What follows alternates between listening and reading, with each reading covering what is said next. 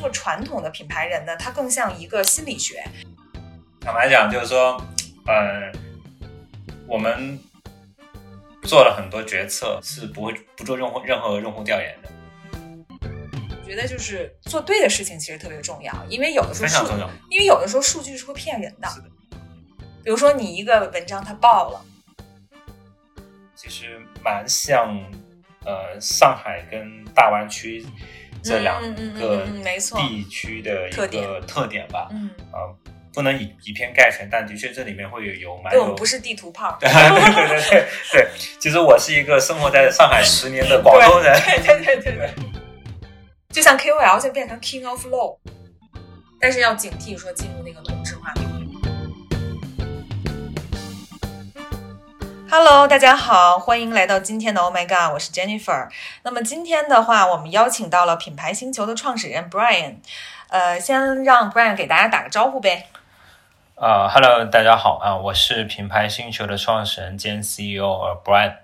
嗯，那么我们今天的话呢，就是来聊一聊，就是品牌的鄙视链，我们到底在鄙鄙视什么？那首先呢，呃，可能我们也有一些用户还不是特别了解品牌星球，我想先问问 Brian，因为 Brian 以前其实也是在媒体，在 Social Beta，那么你是你做品牌星球的当时的初心和热情的驱动是什么？你当时是不是有一些呃未被满足的一些需求，或者有一些可能看不惯的东西呢？就是跟我们聊聊当时为什么做品牌星球。啊，就这个问题挺有意思的，这也的确是我当时在想做品牌星球过程当中，我自己会去不断的去问自己，我为什么要去做这样的一个一个一个、一个平台？嗯那在做品牌星球之前啊，我其实在一个营销广告创意的行业媒体平台叫 Social Beta，嗯呃，那时候从二零一二年到二零一七年，嗯我是呃合伙人，也是 COO，嗯然后但是呢，就是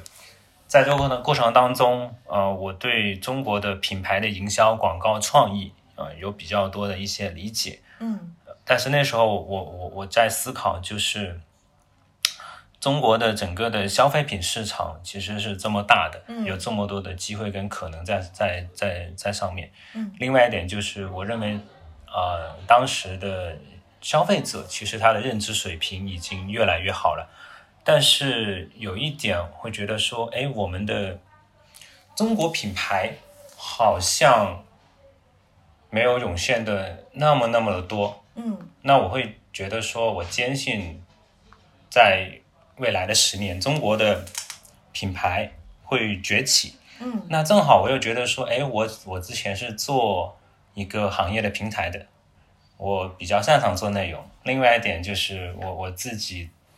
嗯、对品牌，因为我本身是读 marketing 读营销的，嗯那对品牌有更多更更更大的一个一个一个热情。嗯然后当时有受到一本杂志叫 Magazine B 啊、嗯，专门讲品牌的。嗯哎，那我会觉得说，整个中文领域其实关于品牌内容的这样的一个行业的平台，好像是没有的。嗯它从的内容的质感到内容的深度等等都没有，所以我会觉得总嗯总体上来看，市场有机会，我又具备一定的这样的能力，嗯所以我觉得我可以去做这样的一个实践，所以嗯我在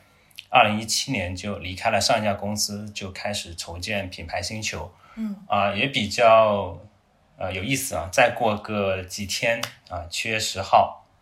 就是哦啊、，几周年，四周年四周年生日快乐。啊，谢谢。正式上线就是会是四周年，但其实过程当中筹备了差不多一年的时间，这样。嗯嗯嗯对嗯对对，所以不过 Brian 说这个事儿，我其实是挺有感触的，嗯因为我其实也从业十十几年了哈，就是我其实也之前一直去想去从一些平台去获取一些品牌资讯啊、嗯这些，但是我觉得可能以前的一些平台。就不提这 个友商的名字了，对，就觉得他们做的东西可能要么就是呃大量的信息流，可能是我觉得同质性特别高，可能几个平台报道的都是同样的 case，然后同样的一些奖项，包括可能他们的这个内容的这个深度，我觉得就是视角和观点不够深，嗯包括可能他们更关注一些非常大的 case，、嗯比如说我这个品牌出了一个年度的一个 TVC，、嗯或者我出了一个巨型的一个 campaign，对我就会觉得作为一个品牌从业者来说，我会我会觉得好像给我没有什么很深的一个启发和帮助。嗯，嗯、你是不是也当时是有这样的一个感觉？对，因为我当时自己作为一个从业者，然后作为一个对品牌嗯营销、广告、创意这些感兴趣的人，我会发现大家分享的内容都蛮一致的。对但是其实这个行业有很多有意思的，尤其在品牌这个维度，是，它又涵盖商业运营，又涵盖产品，包括空间的体验等等的。那我当时会觉得说，如果我们只有一个维度去看，那会非常之受限。对，但是呃，这么大的市场，为什么没有更多人，或者说有更多的生态的人一起去做一些更深度的东西？所以呃，我们其实从最开始，从内容包括对视觉啊等等的，我们都有比较大的投入在上面。嗯嗯嗯嗯对对对。你觉得这个是不是也跟就是中国近几年开始重视品牌有关系？因为任何一个行业，它可能都是说它有一个这个嗯。进入期或者是说教育期，可能没有那么多人做的时候，可能大家只能看到一些，呃，比较表面或者是是比较趋同的东西。当然，就是重视人越来越多，它才会越来越细分，对它的视角可能也会更多。对我嗯我我非常认同 Jennifer 这一点，我觉得一个非常明显的一个一个变化，我们当时在当时二零一八年那样的一个时间节点前后，嗯首先我们看到更多新的品牌，至少从包装、视觉设计层面上嗯变得更好看了嗯啊，产品有开始有一些突破点了，就是有些创新的点在上面，不是大家都完全一样，包括在营销啊，包括在内容的呃这种呃创意的点，其实会开始会有，哎，我们感受到有不一样，这也给我们蛮大的信心，因为其实，在早期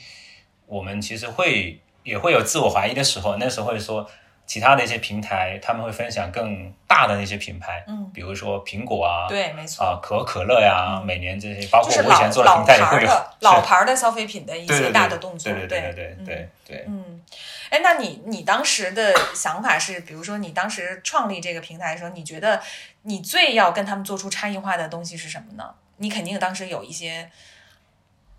很清晰的一个方向，做跟他们不一样的东西。最最清晰的其实是我们当时呃有一个很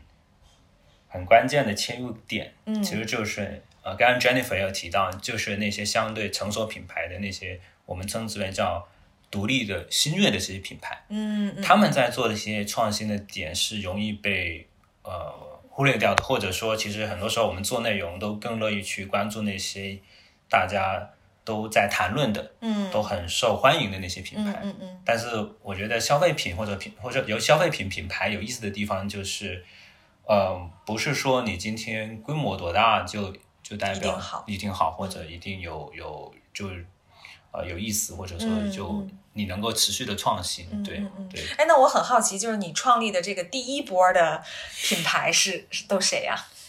呃，或者是什么行业呀、呃，其实我们第一个写的品牌，一个叫 Every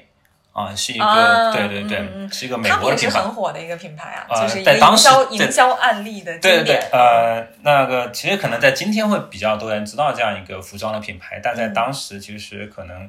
呃，相对来讲还是一个比较比较小众的。对对对，是。再到后面的叫 o b o s 啊，包括像燕麦奶的品牌 o t t l y 啊这些，嗯嗯那其实我们就自己回过头去看，在当时其实的确不是那么的被呃，不是那么多被行业的人知道，嗯包括呃，我之前有一个朋友，他是在呃很知名的呃快消品牌嗯做市场总监，嗯嗯，他当时的一个评价，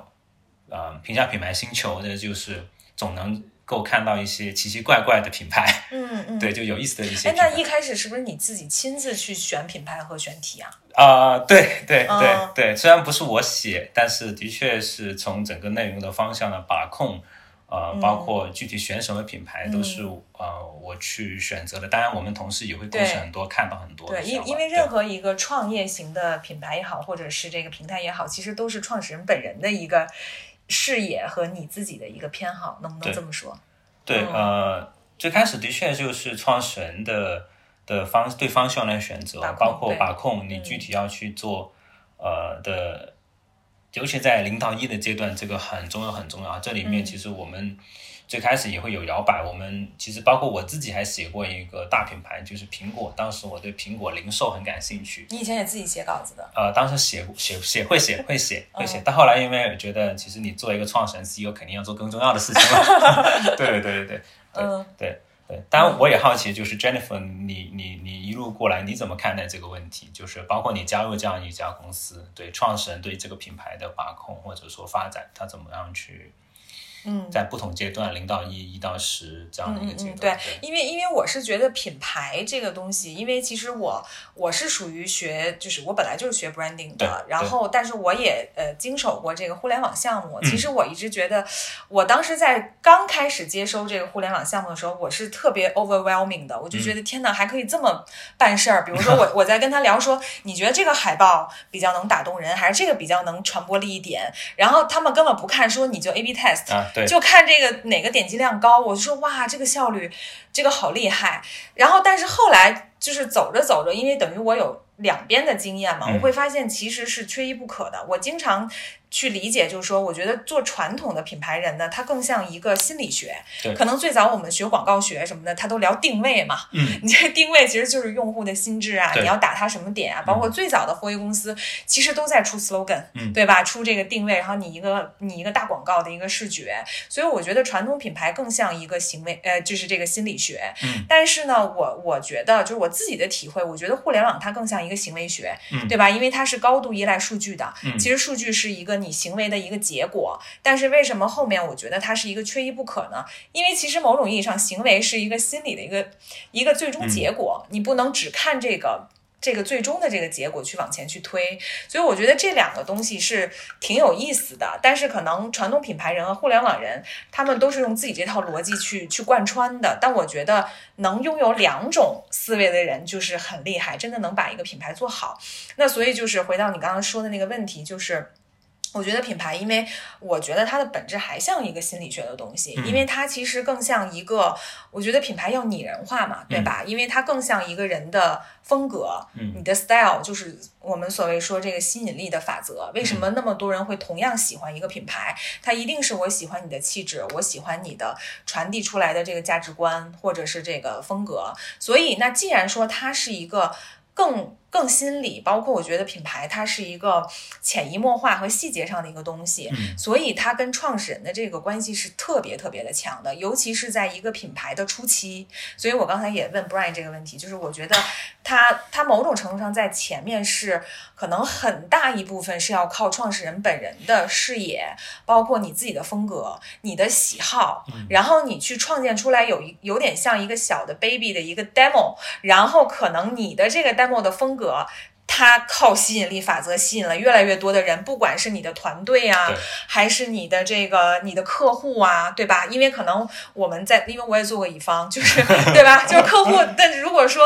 嗯嗯，他真的不懂你的这个风格，我就是要做那样的。其实我会建议他说，你可以选另外一个跟你比较匹配的，因为是的我觉得有的时候做品牌跟你找对象也很像，就是你得你你你你的价值观、你的风格得对眼儿，然后咱嗯们再去聊说这个过日子或者柴米油盐的这个事儿。所以我觉得创始人还是挺重要的。包括你刚刚问我说，那怎么加入 Gaga？我觉得就是首先说。因为我本来也是一个媒体人嘛，我嗯其实，在传统媒体，然后包括是最早去做生活方式的这个媒体的。那我本本来是学 marketing，然后我又在媒体其实是积累了很多做内容的逻辑，然后包括做品牌的这个落地的一些这个。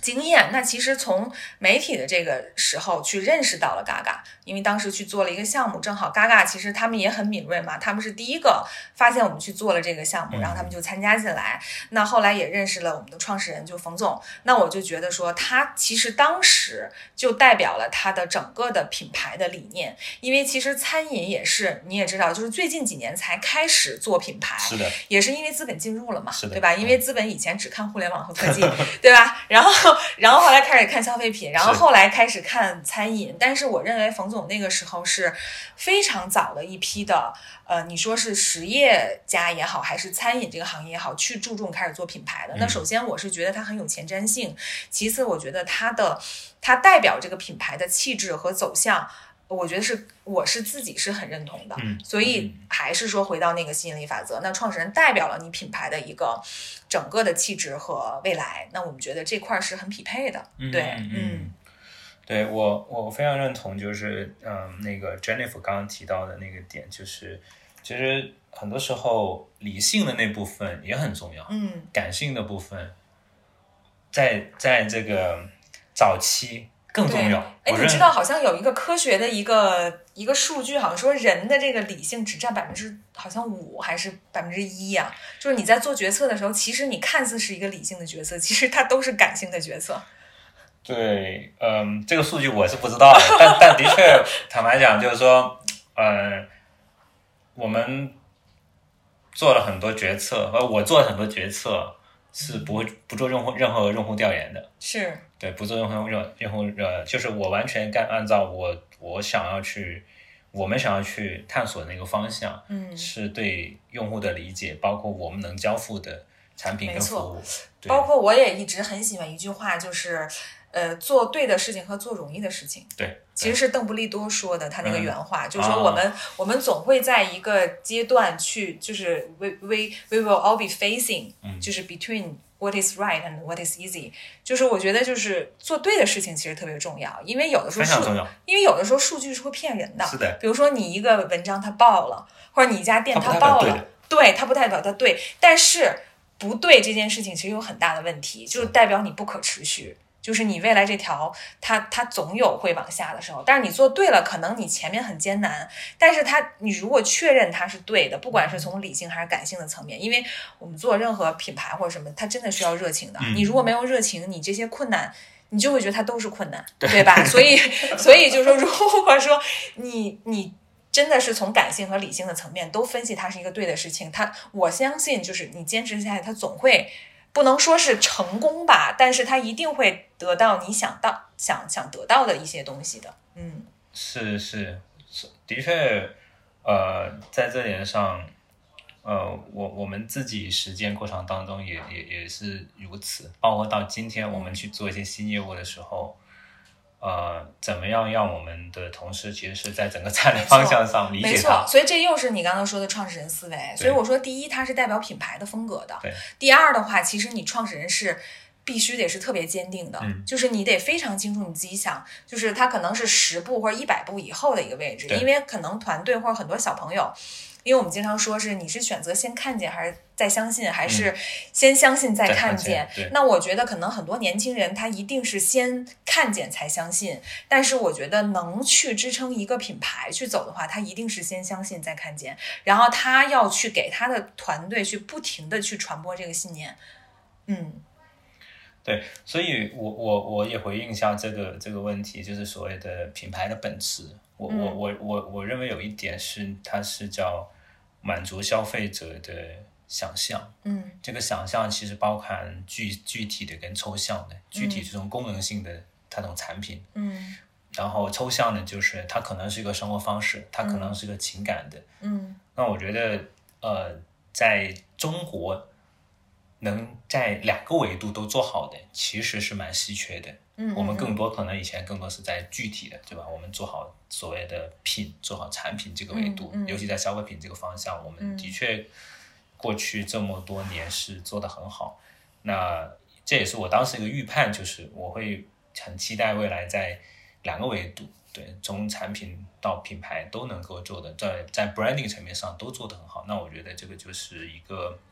一个一个特别。特别值得长期去耕耘的一个事情。对，嗯嗯嗯，对，是对的，，是的。哎，那你觉得就是因为你们今年第四年嘛，对就是整个的一个变迁，包括上次我跟 Brian 聊，就是你一开始其实没有想说做新消费 品还是什么传统消费品，其实你就想做品牌。当然这两年就是大家很关注，可能也是资本啊，然后包括各个年轻人的这个消费习惯呀、就是新消费品就是越来越多，因为他们可能非常重视营销这一块儿。因为刚刚你也说，可能很多我们呃本土的一些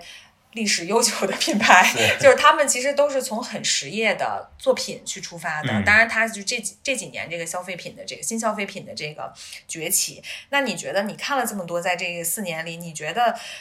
这个打理品牌的逻辑有没有？你觉得，哎呀，明显就是从我当时做到现在不一样了，就是这些品牌他们做 branding 的方式。我我我觉得今天做做品牌，包括做 branding 的方式，会发生蛮大的一个变化的。嗯那其实从呃最开始二零一八年就品牌星球成立前后，嗯那时候我们感受到的是，整体上来看呢、啊嗯就是很多的创始人，他他比如说他们在找设计公司的时候，更就是他整个品牌更多其实是想要的设想的这个 branding 的，更多可能是我要做一套好看的 VI，、嗯嗯嗯要所谓的 Instagram 风，嗯或者说网红风，嗯嗯嗯因为他可能呃本身比较多的创始人，他的背景不是那么多的是在叫所谓做品牌、嗯，做 marketing 出身的，是，那可能是他有供应链啊，或者是对原对来对对的大对的消费品公司出来，嗯那他对这这这个方向的的理解可能会相对的没那么完整一些。嗯啊，当然另外一个方向其实，在二零一九二零年就疫情前后，嗯我们看到有更多的创始人，呃，更多的消费品的的的创始人，呃，他们其实的背景会变得不一样，对，有投资人的，没错，也而且大部分都相对比较年轻，对，是是然后是，他们的可呃，我觉得他们的接受的信息或者说消费的的这个呃水平，他们可能看的东西也比较多了，对，整体认知水平也比较不错，嗯那这个时候，我觉得能够看到从设计到产品到呃，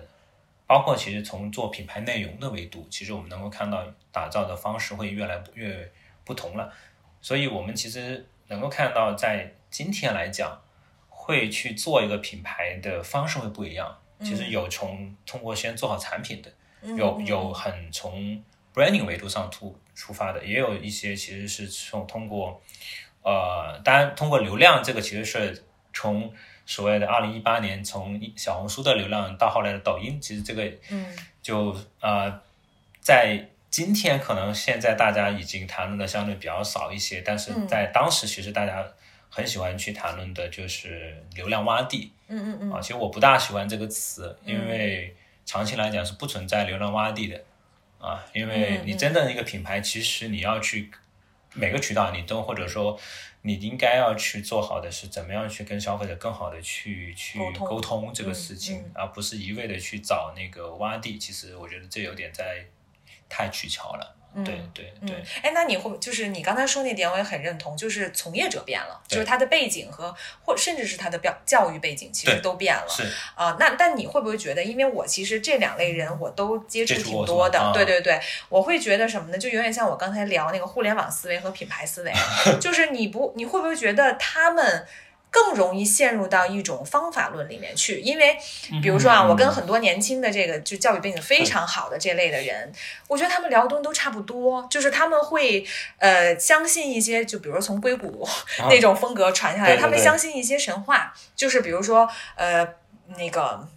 包括咱们之前说的那个坏血，你知道那个吗？嗯嗯就是他，我看了那个纪录片，我觉得他的创始人，大家都说他是个大骗子嘛，他就是说那个测测癌的那个嗯对那对对个东对西，都说是个大大骗子。但是我看他的纪录片，我觉得他自己是相信这件事儿的，嗯就是他真的相信说，我就是会像乔布斯那样，嗯就今天没有。我也能把它做出来。我觉得他自己是深信这件事，因为嗯他相信很多他的、他的偶像或者是这种成功的大的神话对出来的东西。因为我跟很多这类的创业者聊，我觉得他们的方法论都差不多，包括他们喜欢的品牌嗯嗯的方法也差不多。嗯嗯，但是反观，可能呃，不能说老一代， 就是就是上一代的这个品牌人或者是品牌操盘的这个企业家，嗯我觉得他们可能更有一些本质的逻辑，比如说生意，对吧？生意就是说，比如商业说跟对产商品业这些东西，对对，嗯就是它是很硬的东对西，因为我们经常说，你得满足这个基本的诉求，你对再去建精神需求嘛。你你你会不会有这种感觉？呃，感觉还是很明显，也也也这种的样本也不少。嗯，对对对，而且呃，我我个人观点啊，嗯个人观点就是，其实蛮像呃上海跟大湾区这两嗯嗯嗯个嗯嗯没错地区的一特点个特点吧。嗯，啊，不能以以偏概全，但的确这里面会有有蛮对我有们不是地图炮， 对对对对对，其实我是一个生活在上海十年的广东人，对对对对对对，所以求呃生欲很强。 对对对，就是呃好的地方，我觉得的确会因为看的更多，嗯，所以会有更对那些，比如说举例来讲，呃，像对更前瞻的、更创新的一些趋势的理解，嗯啊、我觉得更年轻的这一代人，比如说在上海的，我们对一些可持续啊等等这些嗯会更重视嗯啊、包括对文化层面上的。嗯嗯嗯，那的确，呃，湾区这边对文化艺术这些对，没那么但他们非常实干。对，很实干，很实在。他们就说，OK，我能不能想办法做？既然作为一个消费品品牌，嗯我首先重要的，呃，最重要的其实是把这个产品做好，对，把它卖出去，没，错没把错。它这个生意持续的做好，嗯，再下一步可能。尤其你的产对品送到每个用户手里，它本来就是第一波品牌传是播的嘛。，是嗯的，是的嗯，嗯是的，就这个是一个两两种呃思维或者说两种做法，对嗯，还挺不一样的，对，是。所以也是要互相去融合和借鉴哈，对对，嗯这也是我们其实会想去呃，牵一个桥梁这对样的对感对觉。对对对，嗯就把它对 open 出来，让你看到各是种的可能性。对对对对，嗯，那刚才 Brian 也聊到那个，你认为品牌的本质就是其实满足用户的想象吗？呃，那你觉得就是因为其实我。因为正好品牌心情前两天让我们去录了一个，就是说为什么做品牌。对，因为我跟冯总也有很多共识，就我们也是觉得品牌，因为做品牌本身就是做生活方式，嗯啊、就是我们其实作为一个生活方式品牌，它一定是要做内容和品牌，就是嗯建设，就是建立这个场景，然后在所有它能触达到的这个地方去触达它，让它嗯感受到我们的这个风格或者故事。那你觉得就是我们认为的这种品牌的本质和你们接触到很多，比如说呃客户也好，呃客户可能从业者啊就不说了，可能嗯很多投资人，因为嗯你们的平台有很多投资人可能在关注，嗯你觉得跟他们，因为我也跟很多投资人聊，就是他们看的视角又不一样了，对吧？就是，呃，他们怎么理解品牌？我觉得反正经常我觉得跟我的理解有点偏差的。你你你觉得这偏差在哪儿？呃，我觉得首先呃，投资人的的视角，他们他们会有一个首先会有一个时间维度不一样啊，时间维度，嗯嗯那嗯他更多看待的是我投进去，我效有率我的效率，嗯，因为我有退出的周期，对，那我我会更期待，就是你们在比如说在营收在整个增长层面上能够来得更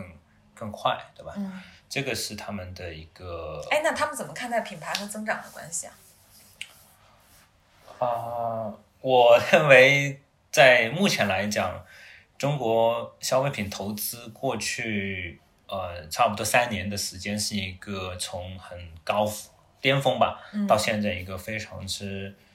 呃，不能讲完全叫低谷吧，还是一个蛮冷静期啊的，我对觉得。对，呃，那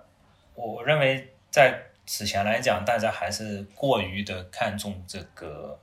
呃增长，嗯嗯，太过于增长。其实我更更喜欢讲，更喜欢把这个增长的英文单词叫 growth，对。我更喜欢把它定义成成长。如果对一个品牌来讲啊，对对对对，因为我认为我自己的观点就是，呃，就不增长有时候不是一个坏事，嗯，高速增长反而容易蛇对，以及掩盖一些你要去解决的一些问题。啊，对，如果我们今天去看，回过去看，像 Lululemon 啊、包括 Apple 啊等等这些，普遍认为还是比较不错的品牌，嗯他们就的确是在过程当中，在成长过程当中是有高有低的，它是一个跌宕起伏的一个过程。嗯对，所以我觉得投资的视角其实很肯定很失望，就是一一路高速成长是啊，但其实对做品牌来讲其实很难。你是一个互联网的一个 App。嗯这个可能就不会存在这种情况，你肯定是可以有所谓的五年、呃七年退出期、七年上市、八年上市这样子的一个周期。但其实对很多消费品品牌来讲，它有首先内部跟外部你要去解决的问题是是很复杂的，整个链条非常复杂，嗯，对不同阶段遇到的问题都会不一样。我觉得这个是一个呃，在在时间维度上，使得投资的视角跟呃做品牌的会有蛮大的一个有些呃冲突。对，对，可能很多东西都是一些不可化解的矛盾。对，所以这个其实在，不止在中国，在在国外也会有讨论，嗯就是所谓的风险投资 （venture capital）、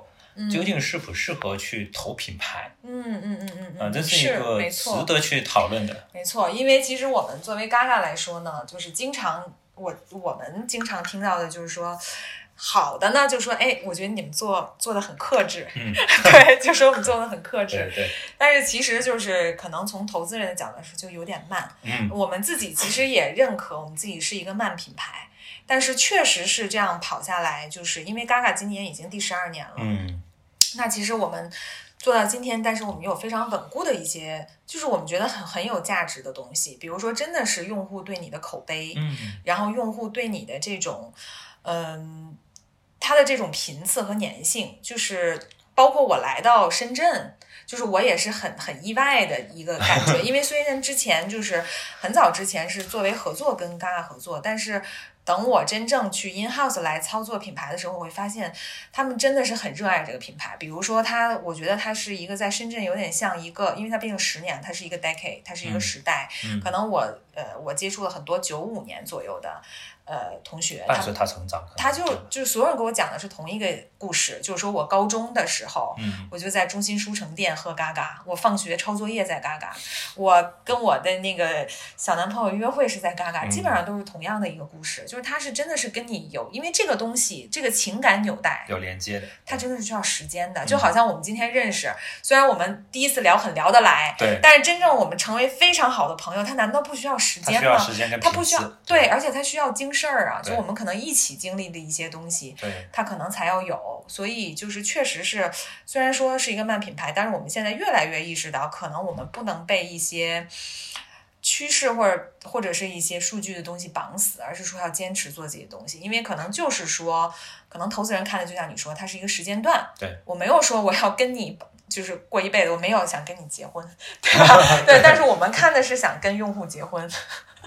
对，这个用户关系的构建，呃，它的确是很需要时间了。那我这里也好奇就，那 Gaga 怎么样去定义这个所谓的生活方式品牌？包括你们在实践的是什么样的一个生活方式品牌？哎呀，对，就是因为 我之前还跟媒体朋友聊过，因为我刚刚说我最早做生活方式媒体，然哦对后我们这圈儿人呢就天天被听说什么生活方式啊啊是什么的，后来觉得这个词都一听就觉 得，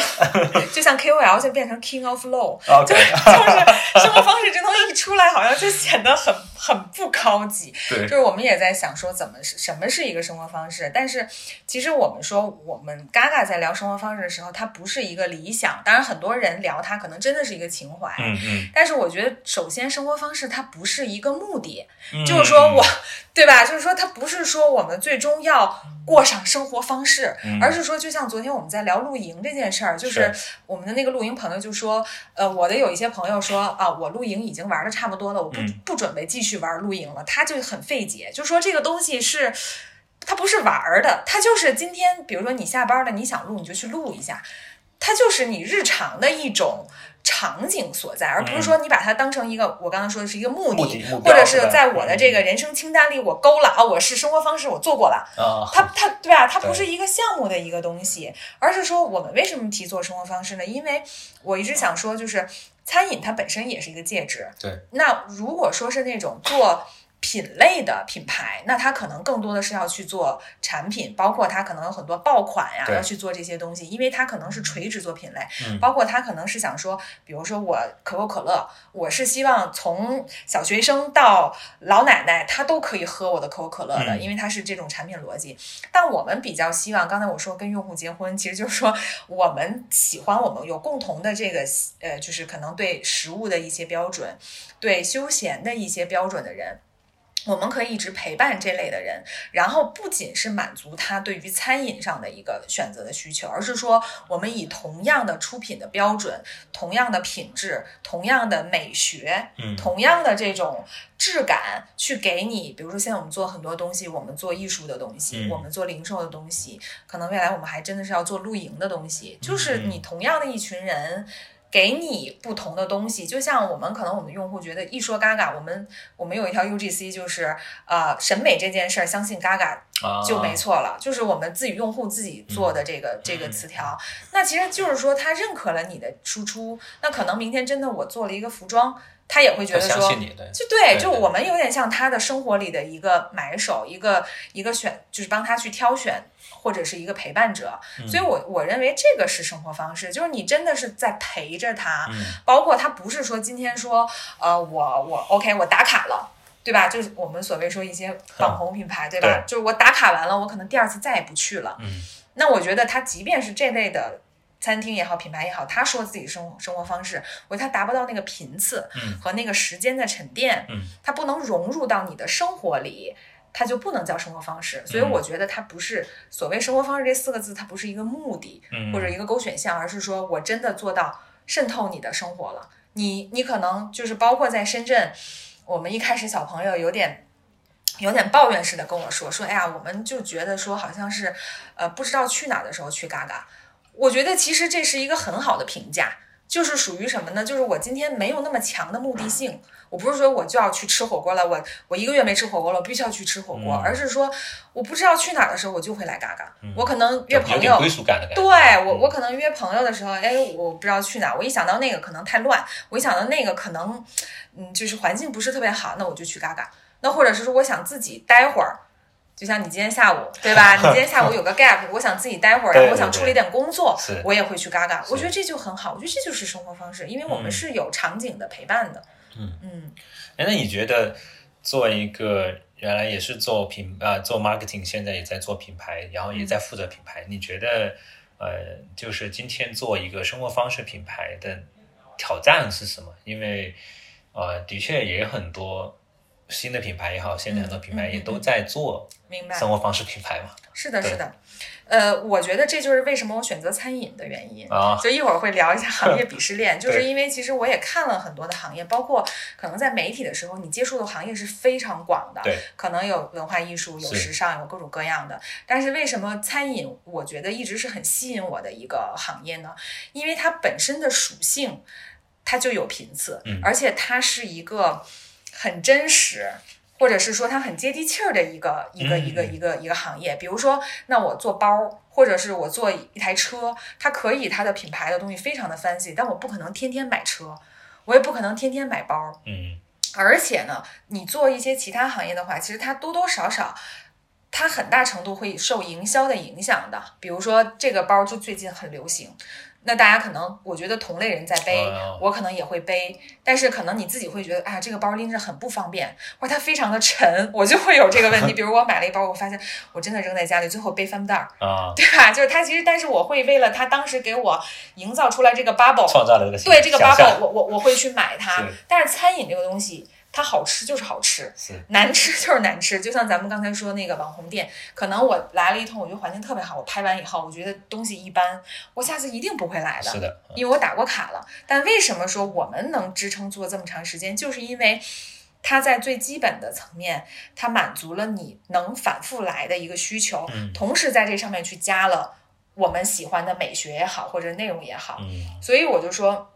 你说生活方式这个挑战在哪儿？我觉得它的挑战就还是回到我上面那个回答，就是它有没有变成你的生活？嗯它如果说它还是只是停留停留停留在概念和营销的 campaign 的层面，它的难度一定是极大的。嗯因为它渗透不进去，我一定是一个打卡 list 里面的东西，它怎么做生活方式呢？所以我觉得还得先把这个概念拎清，然后我才说，我觉得我，我觉得他真正能去做生活方式，一定是一个高频的入口。那我我就觉得这个餐饮的魅力是非常的大的，当然消费品也是，因为消费品、很多消费品它也是嗯快消高品是对对嗯快消品它是高频的，对，所以就包括说，你看很多人在聊鸟屋，嗯我是我其实也挺对标鸟屋的，但是嗯我对标就我看之前很多人在聊，就是鸟屋的它的一些内容能力呀、嗯或者是它的这个这些故事啊，嗯但我觉得它最厉害的点是，它就切了一个就是对于日本市场很高频的一件事情，就看书，因为日本人真的太爱看书了，就是嗯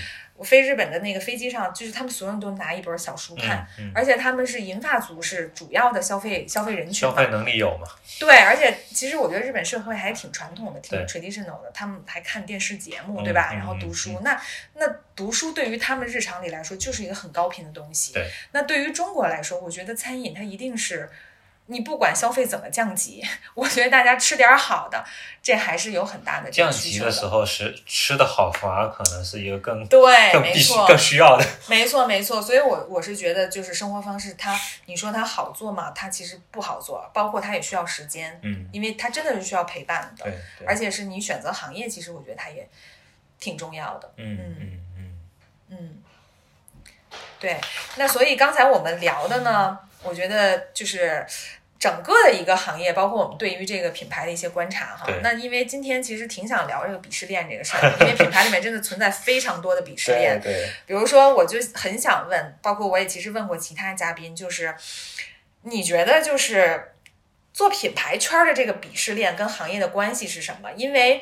就是刚才其实我也无意带到了，就是大家一定是先会去看很大的文化艺术啊，或者很大牌的这类的东西，做的很大的 campaign，然后可能消费品，然后新消费品，然后我们说的一些小众的所谓生活方式品对牌，，对对然后可能餐饮非常少被聊到，因为我经常每天看那个品牌星球，可能我会发现餐饮类的 case 非常非常的现在少。多了一点了。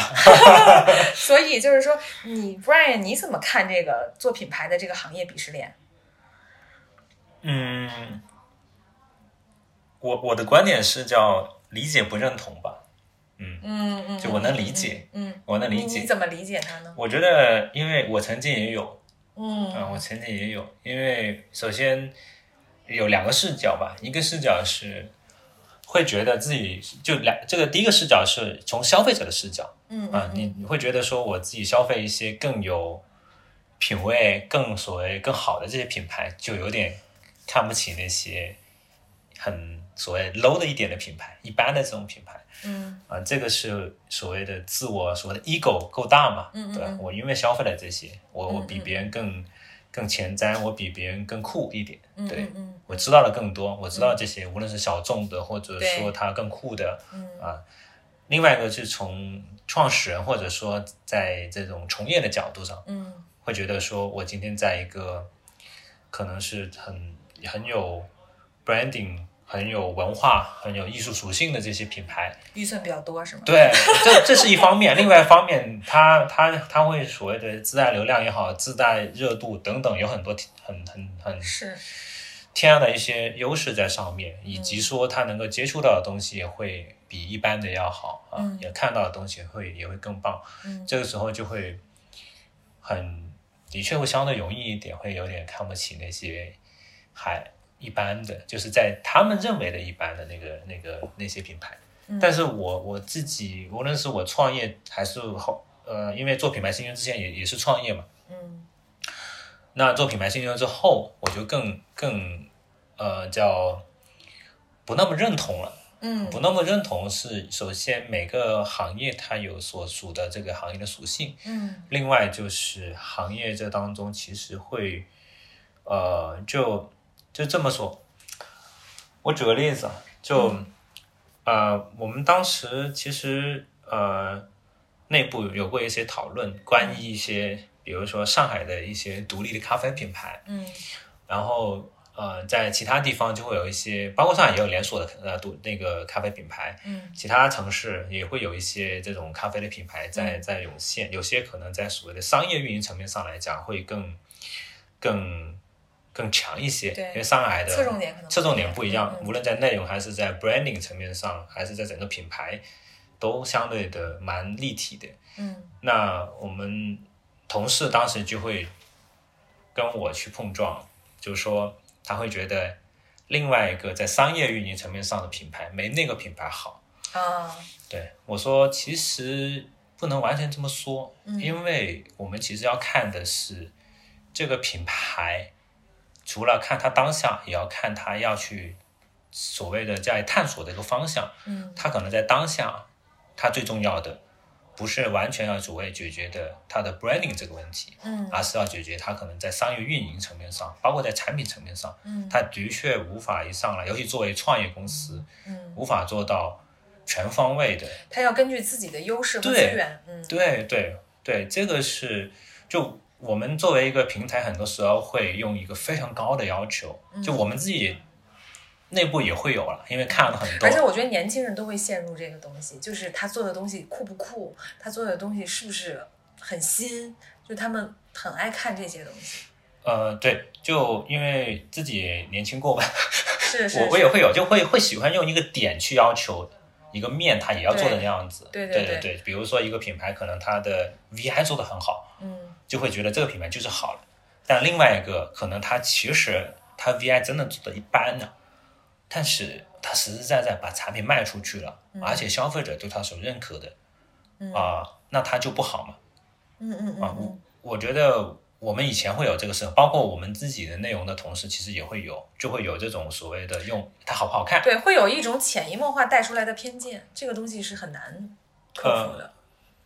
对，所以我我是能理解，但不认同，尤其作为一个平台，对，也嗯是我觉得为什么包括我自己也不断的鞭策我自己，因为坦白讲，的确在中国，呃，大家相对公认的做品牌最好的城市是上海嘛，嗯，是，我们我们很多时候会习惯用上海的这个标准去衡量，嗯，但是要警惕说进入那个同质化的东对西，对对而因为且大家都觉得一种东西好，对大家都去 follow 是那个的东，西，是的，因为我觉得它一定所谓的创新，它一定要有多样化。对对对嗯对，所以我我们会希望看到，其实，在不同的方向，无论你是做偏文化艺术的，还是科技领域的，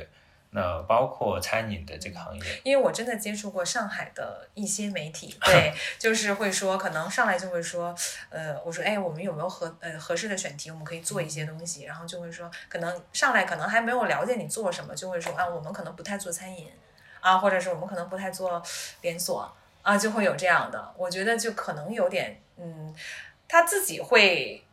miss 掉很多的东西，会给会给自己设限吧。对，我们我们我们其实此前也会有遇到类似的这种情况，嗯比如说我们之前有接触过一个做金融科技的公司，然后一开始我们觉得这跟我们距离有点远。嗯这么金融科技的公司怎么可能做的品很品牌呢？嗯后来还好我是还好 我就，呃，我这个人就是比较好奇，对然后对 Google 了一下，我嗯发现这个公司做得很酷，嗯就它是一个就呃做金融领域的，但是做的非常酷。这个品牌叫 Klarna，一个、嗯嗯一个北欧的品牌，嗯就类似呃那个跟跟 Spotify 啊，有点像那种。嗯嗯嗯嗯呃，我觉得这个在金融领域做的这么棒，我觉得在就很少有它嗯的沟通的方式，包括它会拍 TVC 等等。对，因为其实我经常觉得，就是还有一一个误解，对品牌最大的误解就是觉得品牌就是创意，或者就是一些你刚刚说，比如说美啊，就它很形形式主义的东西。但其实我真的是觉得说，做品牌这么多年，我觉得品牌是一种本质的嗯逻辑思维，嗯就是它真的需要很强的这种逻辑性在的。就像我经常系跟我统们性思维很重对要我经常跟我们的文案同事和设计同事，比如说经常给我教一个东西，文字很优美或者画面很精美，我就经常说这个东西是你专业的基本对，就是它是一个形式，它最终出来的东西就是它好看和和内容看起来好，它是必须的。但是问题是它的本质是什么？就你做这个东西，它到底传递什么？我别人看到了，我是我是感动了，还是我要下单了，嗯还是我我对你增添了一个什么样的印象了？我觉得这个是特别重嗯要的。如果说我们太注重形式上的东西，就会 miss 掉忽本略质掉上了。的对东对西。对对，对嗯，我觉得这个这个的确是我们今天这个大环境有有带来一些影响吧。啊有点浮躁。嗯呃，在所难免，的确，我们会太过于追求这个所谓的形式、手段、方法论的东嗯西，会忽略到一些更更所谓本质，或者说他应该要去做好的一些地方。对是的，但是确实作为一个餐饮品牌，也想问一下 Brian，就是你觉得，因为我们可能也要面临在 branding 层面，我们是需要出圈的，对，因为除了我们跟自己的用户去沟通嘛，那我们也希望就是说。如果我真的是一个生活方式品牌，我做的东西，我希望让别人看到，我希望让他们觉得说，哦，其实我们的内容是是好的，是触动别人的。那你觉得就是他怎么去出圈呢？或者我们说，在这种很难打破的所谓的这个行业鄙视链里，因为可能大家对每个行业的预期就不一样，对吧？我就觉得你好像就是做这个，或者你就做这个，那他怎么能突破他的预期，或者是出圈儿？嗯，我我我我认为，呃，首先这这一点出圈啊，我我我觉得，呃，我我拿品牌星球为举个例，然后，呃，再说说我更呃大的一些观点吧。嗯，对，或者你也可以谈谈，比如你看了哪个品牌，对你本来觉得说，哎，他可能就做这类的东西，是，结果他居然做了一个那个东西，你你眼前一亮，或者嗯对他刮目相看，嗯嗯呃，坦白讲，一下子我倒没有想到具体哪个哪个品牌一下子出圈啊、当然，其实像那个过去呃，在因为今天在那个 Jennifer 这个办公室嘛，呃，面前就有一个这个一个一个燕麦奶的品牌，嗯对，呃，我们其实写过这个 Oatly，很多人现在也相信也知道。嗯那那其实它就是通过呃很创意的方式去去去出圈的。嗯对，就它原本并就是一个蛮默默无闻的一个一个品牌，他嗯们在消费者沟通是非常之大胆的。嗯啊，也很有想法，包括呃他们在沟通的一些方式也跟传统的这种他们要去对标或者 PK 的一些尤其品牌他们是一个 supplier，对对他对不是完全 to C 的，对吧？对，它是原本更多其实 to B 是的 to B 的，就嗯走渠道的为主。对嗯，但这个就所谓的更直面消费者沟通的时候，怎么样去真正做到呃打动到消费者的？我觉得在呃今天做品牌沟通、品牌营销这个，我认为还是有很多呃 campaign 也好，很多的创意也好，嗯，我觉得都没有那么的围绕消费者、围绕你的目标的消费者嗯嗯嗯嗯的嗯需求跟有想法点去自。嗨哈，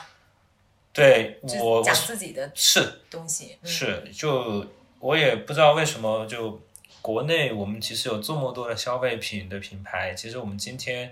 回过头去看，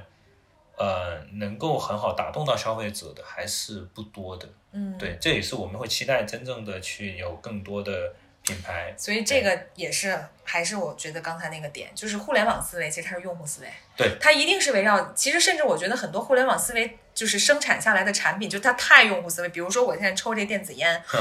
就它太理解我们不愿意下楼去抽根烟的这个点 了，所以它发明出这个东西来。 对对对，当然，它这个完全满足我需求了，对吧？但是虽然就是互联网就是有点惯着用户，嗯就给你推这个东西嘛。但是我觉得传统品牌，就像你刚刚说，它容易掉到我自己做一个定位，对，然后我围绕这个定位去做。但是其实它可能确实忽略了，就是你需要沟通的对象，他想听什么。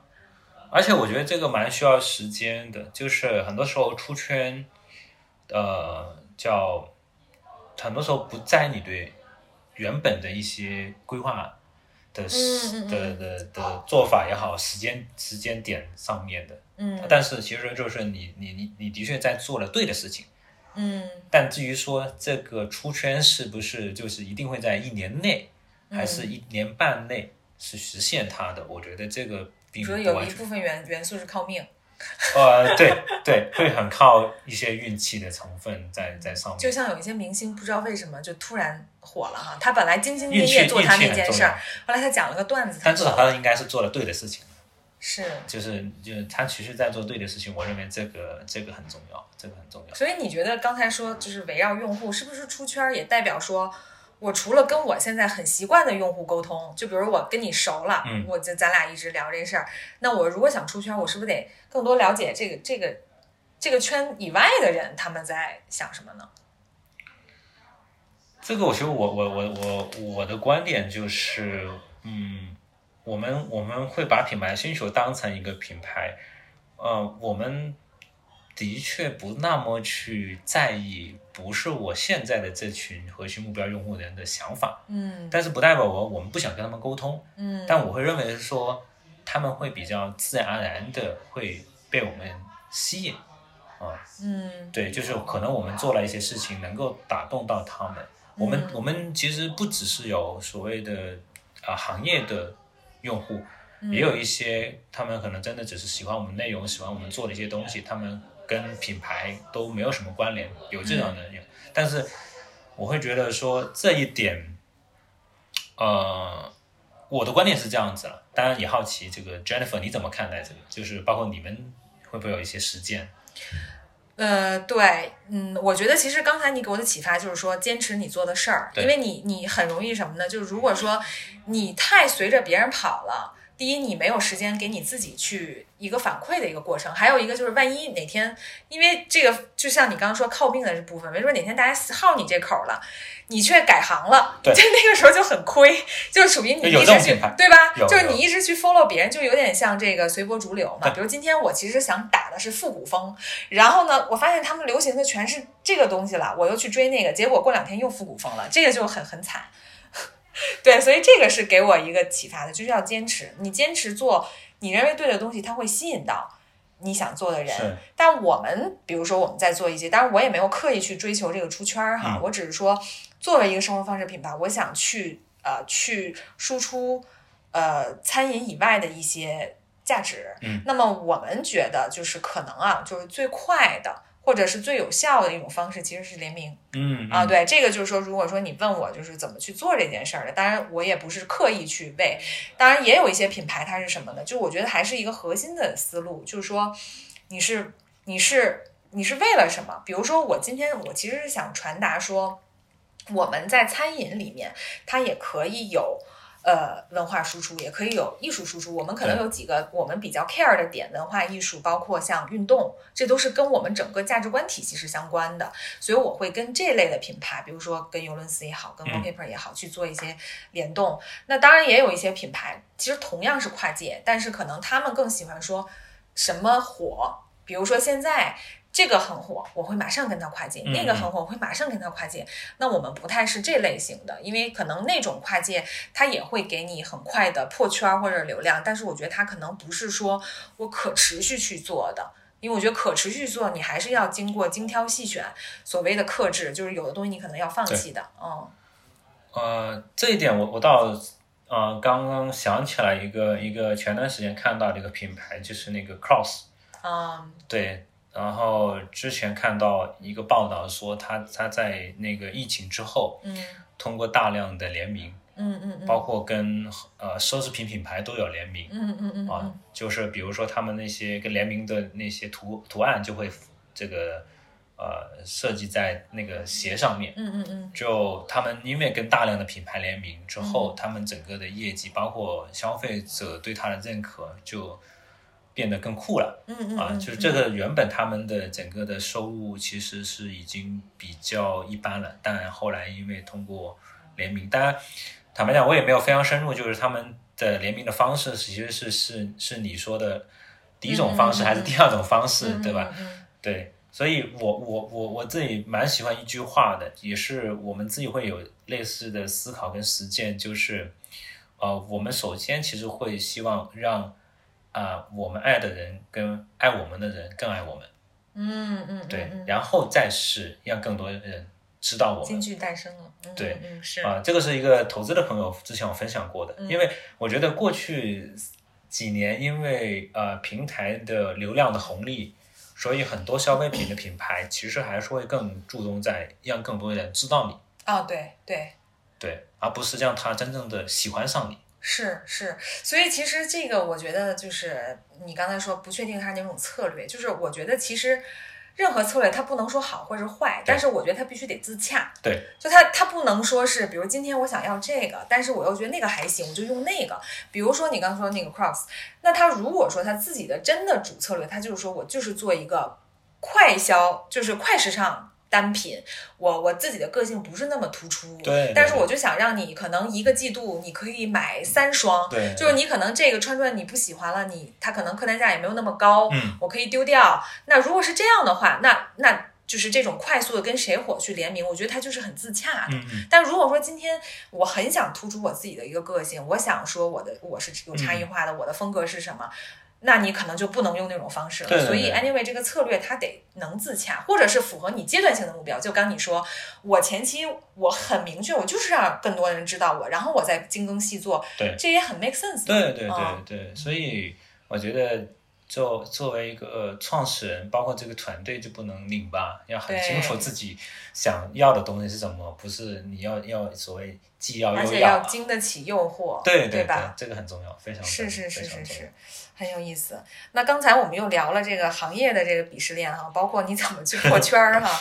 那接下来其实还有一个就是在品牌圈儿存在的一个鄙视链，其实就是。品牌人的这个鄙视链儿，嗯 就是其实做做品牌人的这个圈子，其实也是分的哈。就是我觉得，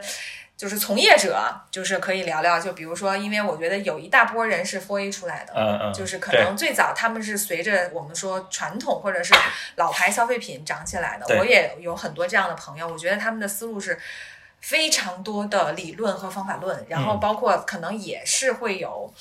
一些套路啊，就这样子的，可能 Four A 可能是一个圈儿，然后包括可能说是从媒体出来，就嗯近两年是特别的多， 对因为媒体这两年看的很多，嗯因为这两年中国市场变化太快了嘛，嗯那他们可以是第一手接受所有消息的人，他们对他们行业接触面也非常的广。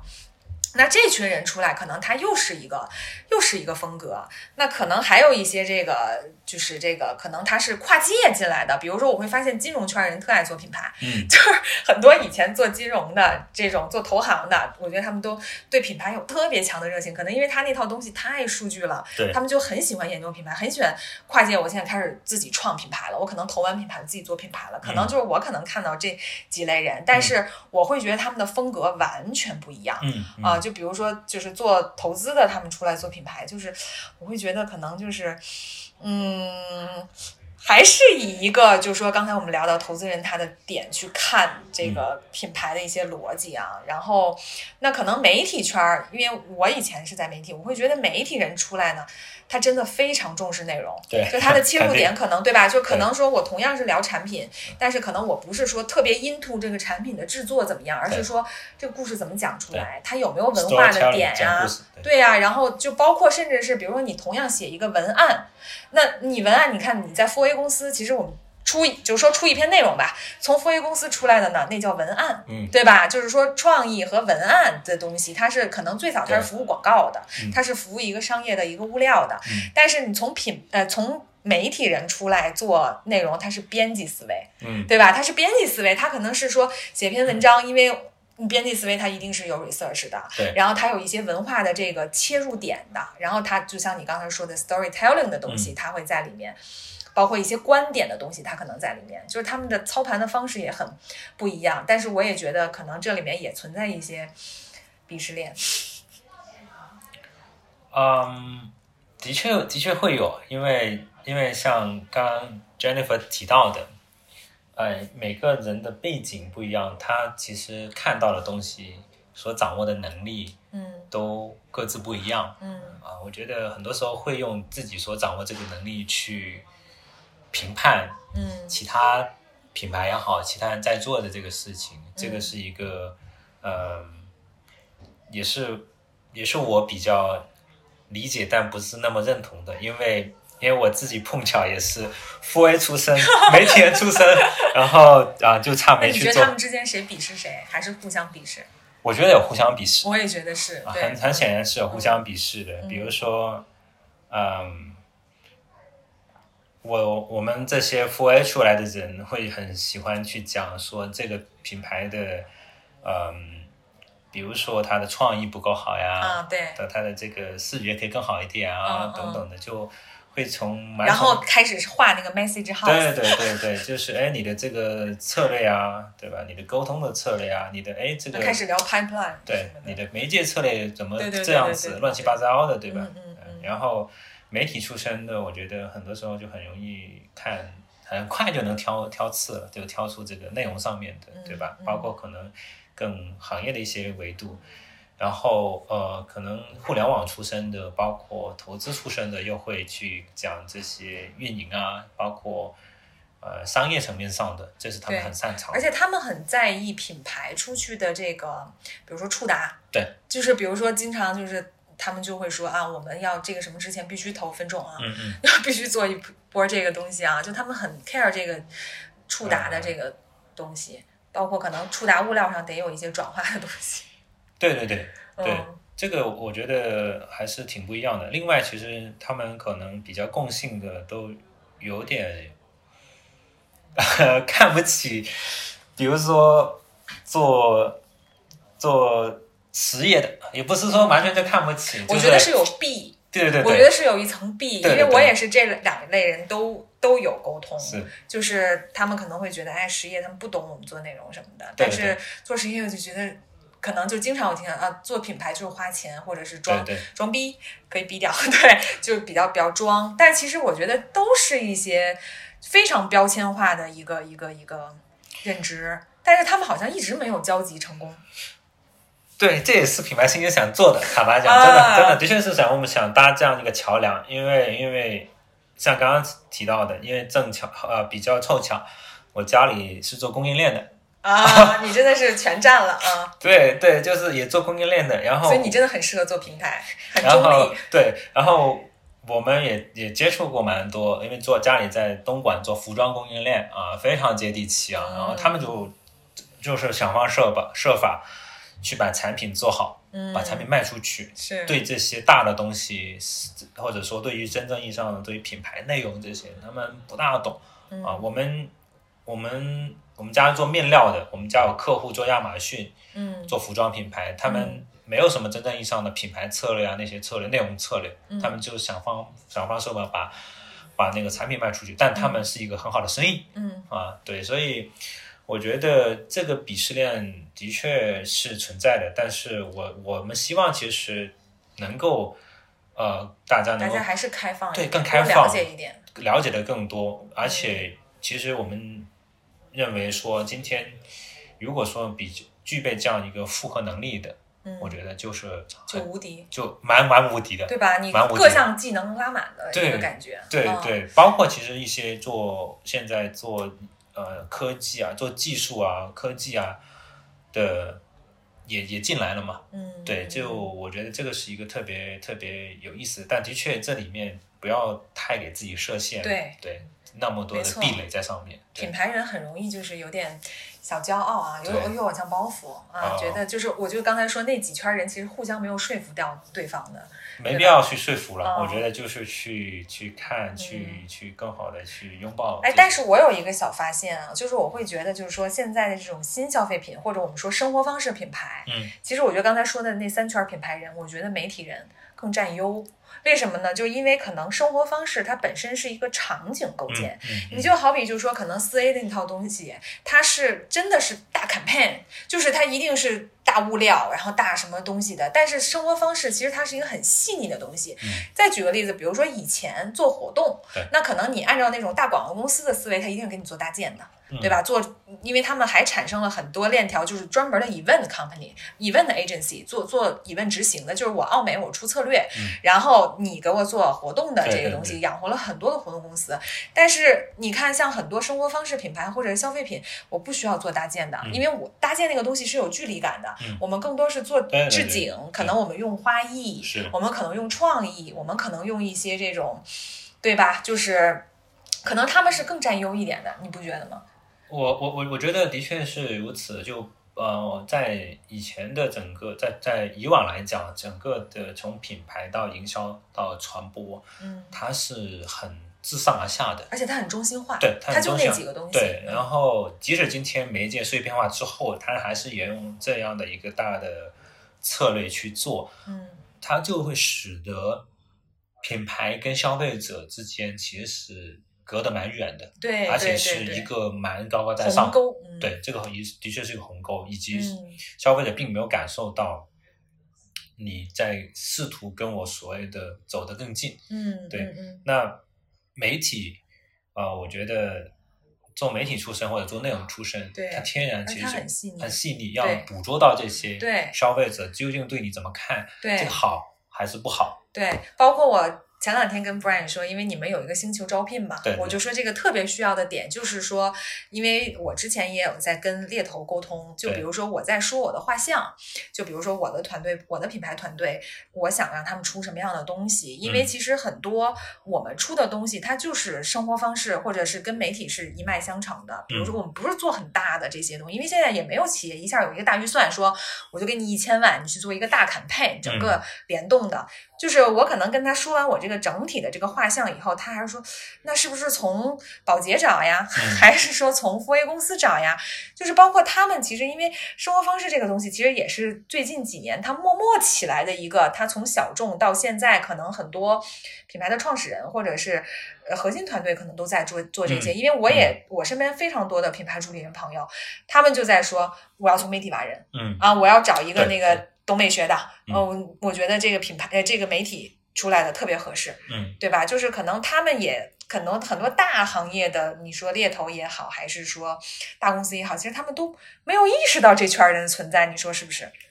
挺难的，因为挺难的，因为它哦太细分了。啊，而且你要持续的跟他们保持沟通，也是蛮蛮蛮蛮挑战的吧。如果说对猎头这样一个呃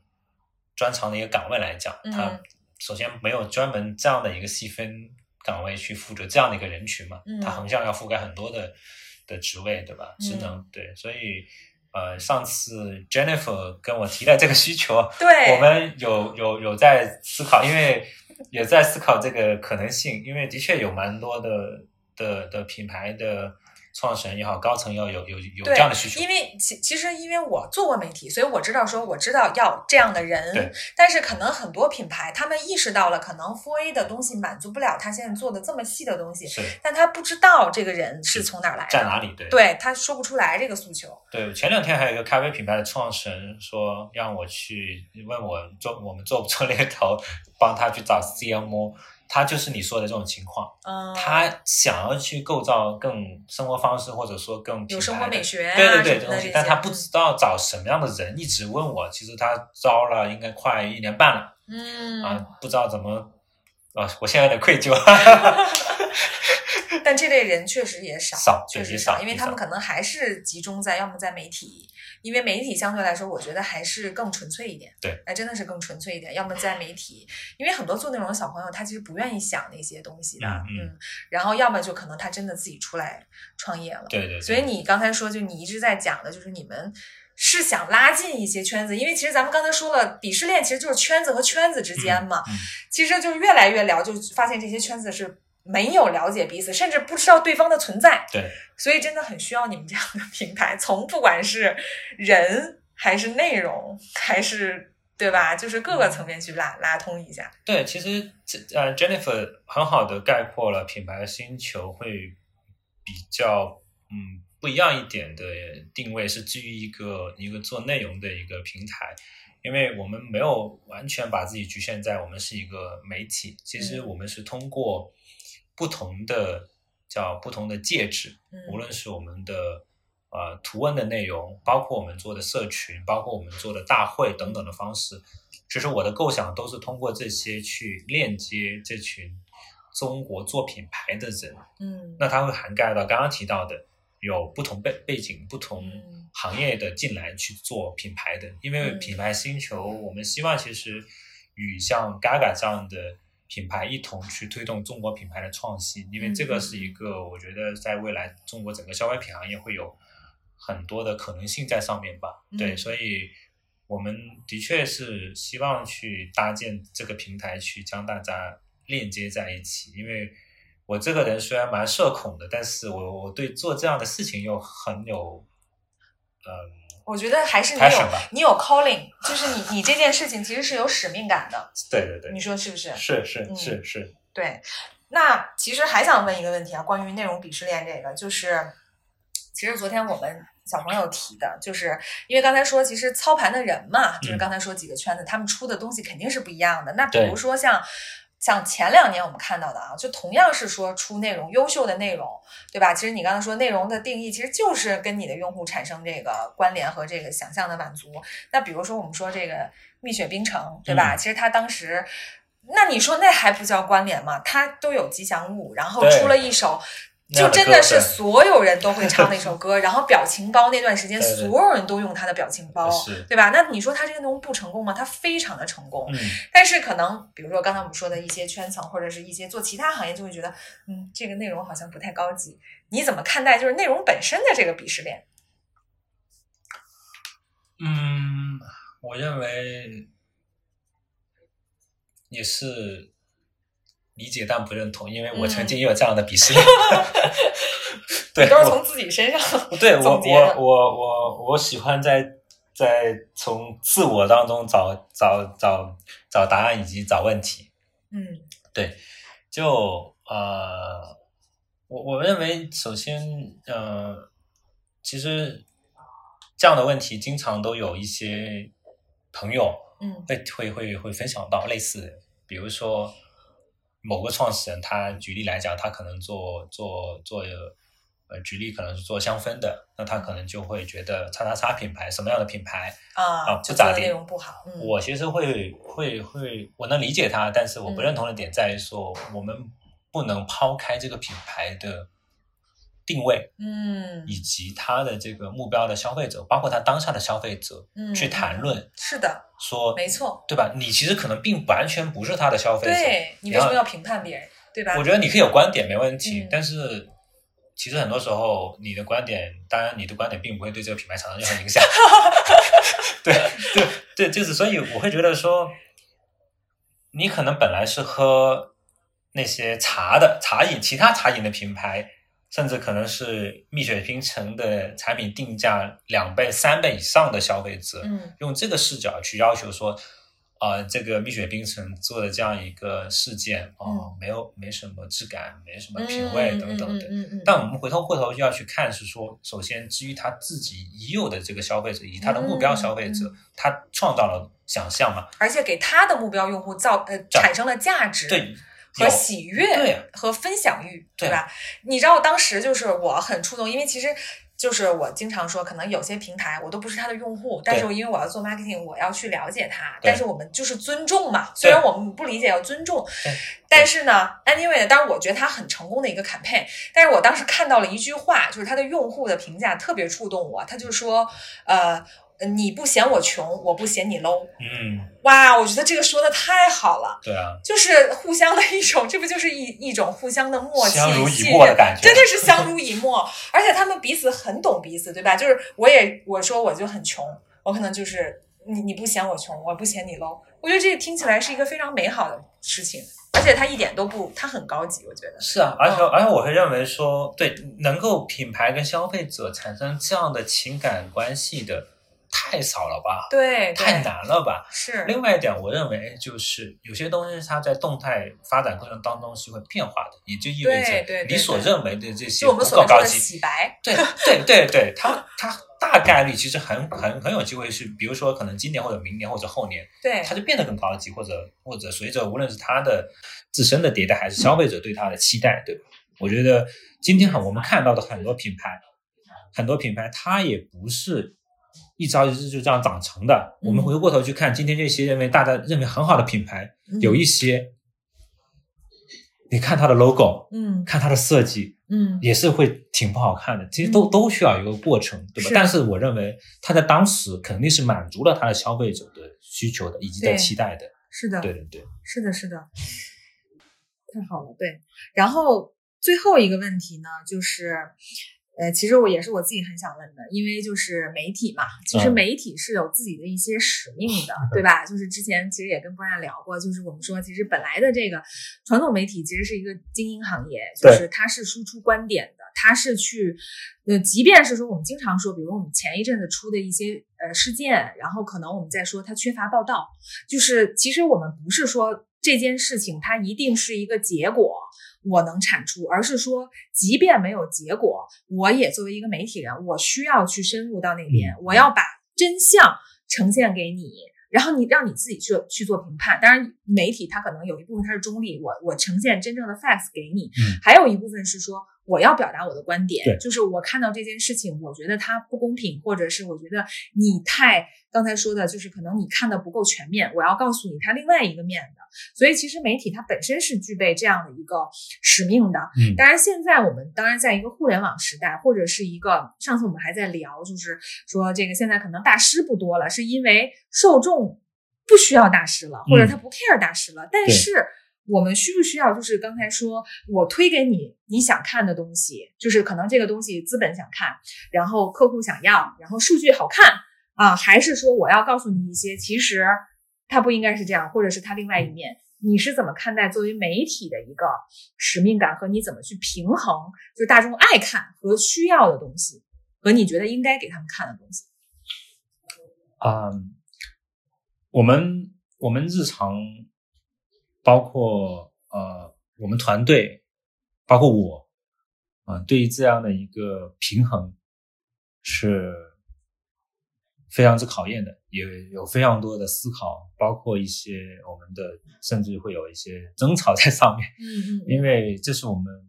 不得不要去思考跟也是做嗯做媒的。体的一个宿命，对对他会一对直去一直 struggle，嗯呃，会有呃，但是我我从第一天的确我自己呃就试图想办法去在这当中更明确。首先一点是，我们我们要活下去啊、嗯，所以我们该做的一些东西，无论是商业的合这个作，我很认同。对们还是要做的。但的确，你只有先活下去，才能去表达，对，持续表达你对想表达对的东西。嗯对，而且另外一点就是呃，Jennifer 因为毕竟之前做媒体的啊、也很理理啊、很理解以及、嗯我非常认同一点，就是我们品牌星球非非常重视这个 facts 的，嗯，然后嗯 facts 基础之上，我们再再再基于这个事实去发表更多对的观点对，对，这是我们遵守的一个原则。嗯那在这个过程当中，我们怎么样去更好的平衡，就是行业的需求，以及我们自身的发展，以及我们想要去表达的，以及我们想要去、呃引领引领的，嗯甚至所谓的打破一些阻碍或者鸿沟的嗯解那这个的确，首先一点在于说，我们会会不断不断的去呃，使得我们团队首先理解这个行业，因为我们客观来讲是面向一个从业者的一个内容的平台，对，那我们需要更好的理解嗯这个行业的需求跟这个行业的趋势，嗯由此才能创作出更多的一个呃，能够引领这个市场的一些内容。因为最开始品牌新就会能够引领，的确是因为我的从业经验，我能够对市场有些判断，嗯，包括预判到中国新消费品牌或者说这种新一代的品牌的出现。嗯那但是我们最近的思考是，呃，的确我们会认为说，我们在今年来讲，我们有一些内容是可以做得更好的。我们应该要产出更多、更深度的内容。嗯所以这里面我们就会再有更多的自我的调整，就是怎么样去平衡好，呃，在商业层面上的发展的同时，我们在所谓的原创内容、更深度的内容、更有趋势性的内容，呃，在这当中，呃，我们也试图是在明呃今年的下半年，包括明年能够有更多的一些突破，无论是图文内容还是视频内容。但的确，这个这个是我们这类的内容公司蛮永恒的一个话题。嗯，对，是。其实今天也聊了挺长时间的，我觉得其实聊了这么多的鄙视链，最后我觉得，啊我觉得鄙视链是个好事儿，就是我我会觉得说，其实鄙视链的存在是因为多元。就是它不是只有一种声音，就像对我们刚才最后一个话题在聊这个媒体的这个东西，因为很多东西它存在即合理，你你你可以不喜欢，但是你可能要尊重他自己一个逻辑，所以他有不同的声音、不同的风格，甚至是互相看不上。其实我觉得他第一表达表达的是说，哎，这个这个圈子或者是这件事情，它嗯是有发展的，对对吧？因为它有不同的人在在在聊，不是说它只有一家独大这样的东西。还有就是，我觉得因为有鄙视链，才能互相促进。就比如今天我想证明我做的更好，或者是说嗯我觉行得我上，对，或者是对，就是我觉得你做一个东西不太行，我来就是做这样做类似的东西。对，其实我也是这样子。对，就比如说刚才说的这个，那大家都不看餐饮，我就是要把餐饮突破你的想象力。对对，所以最后聊到后面，我觉得鄙视链，它首先它是一个无法被消磨的东西，其次我觉得它是个好好事儿，它是个促进的东西。对我我我非常认同这一点，包括我以前是一个特别之挑剔的一个人，嗯对，就是很多很多呃身边的朋友对我的评价就是啊、呃所谓的很命很挑剔，嗯然后，但后来我发现，其实其实它是一个一个好的点，嗯，因为我会不断的去问，哎，为什么？为什么？为什么他会是这样子？为什么他会这样子？他这个做的好的地方，做的不好的地方，我就越来越理解有些公司它的做的好的地方，然后由此去为我们所用。所以，我觉得所谓的鄙视链不是一个坏的事情，但是很重要的就是，我觉得我们要利用它。嗯嗯嗯，驱动自己能够在这个过程当中，比如说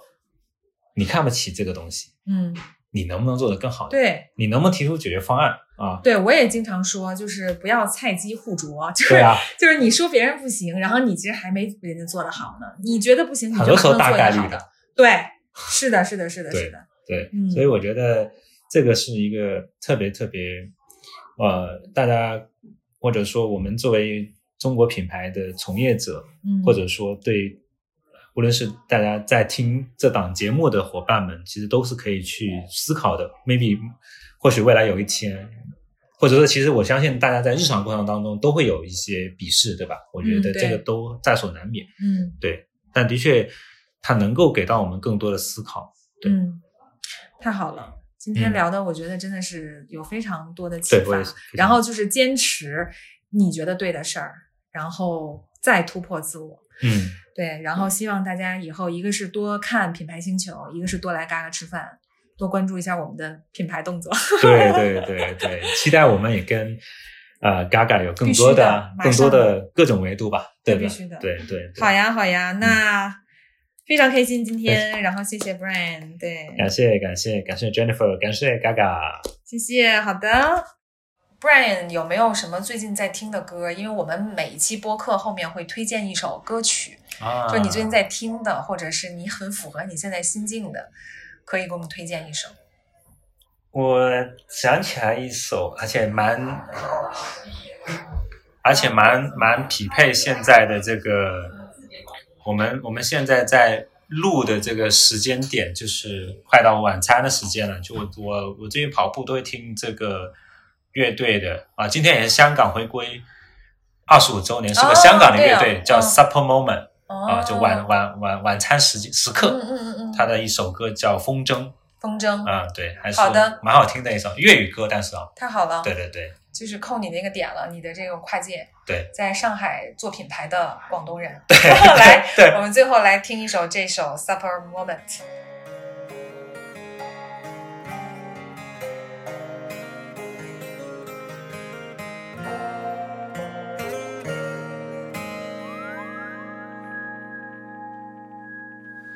對，確實有一場干戈，再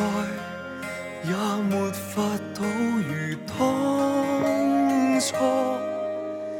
其實良心清楚，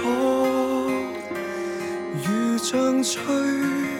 毀温室的猛火。抱抱着汗星塵散落，太太快樂卻無視身邊野火，來襲冷風吹火，還後悔花火燒光沒撲火。再抱擁多次，再挽手多次，再可不可以回到輕吻嘴邊相入點，描畫彼此心動景致。風箏會旋轉，飄往同鞋牽手的那年，豈可斷線？那那合照歡愉對我，夕照迷倒海港。曾为你写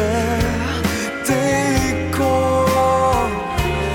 如未了，约定一生一世还再播，再抱拥多次，再挽手多次，再可不可以回到轻吻嘴边相约点，描画彼此心动境致，方針會旋轉，飄往藍藍天，竟不怎為意，高空不勝風猛變，最後都壞到斷線。